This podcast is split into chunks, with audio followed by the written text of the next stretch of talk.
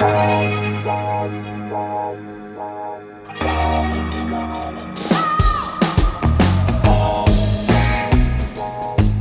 à lire, un podcast de Bernard Poirette.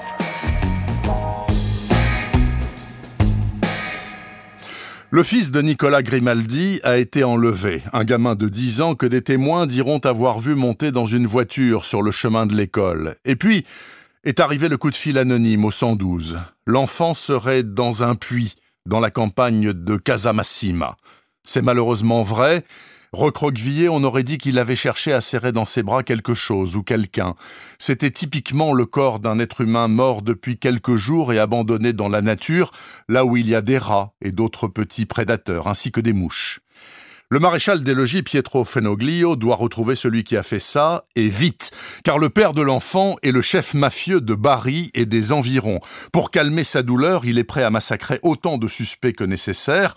Tout en haut de sa liste, il y a Lopez Vito, dit le boucher, en référence au métier de son père. Ancien bras droit de Grimaldi, le boucher veut sa place. Kidnapper le gamin pouvait être un argument. Mais désormais, Lopez Vito est, comme on dit, un mort qui marche. Alors il se rend au carabinier, et le 18 mai 1992, il commence à parler. Pendant des heures, il décrit à Fenoglio et à la juge d'instruction Gemma D'Angelo ce qu'il appelle la Società Nostra.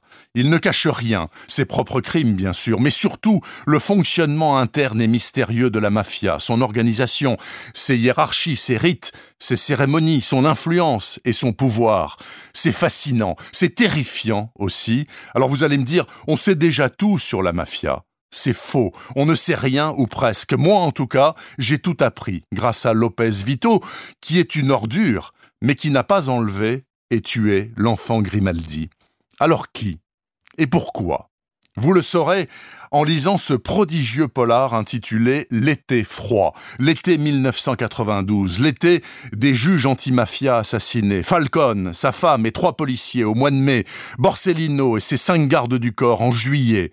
C'est à eux que Gianrico Carofiglio, lui-même ancien procureur antimafia, dédie son roman qui file directement, selon moi, dans le rayon des très grands livres noirs de l'année. Inoubliable, L'été froid de Gianrico Carofiglio est paru aux éditions Slatkin et compagnie.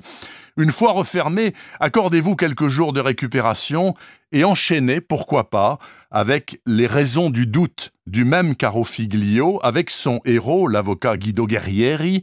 Ça a dix ans, c'est en poche, c'est également magnifique. Retrouvez le podcast C'est à lire avec Bernard Poirette sur toutes les plateformes de téléchargement. Et rendez-vous sur le site bernardpoirette.fr pour vous abonner à la newsletter et être informé dès qu'un nouvel épisode est publié. Suivez toute l'actualité du podcast C'est à lire sur les pages Facebook et Twitter de Bernard Poirette.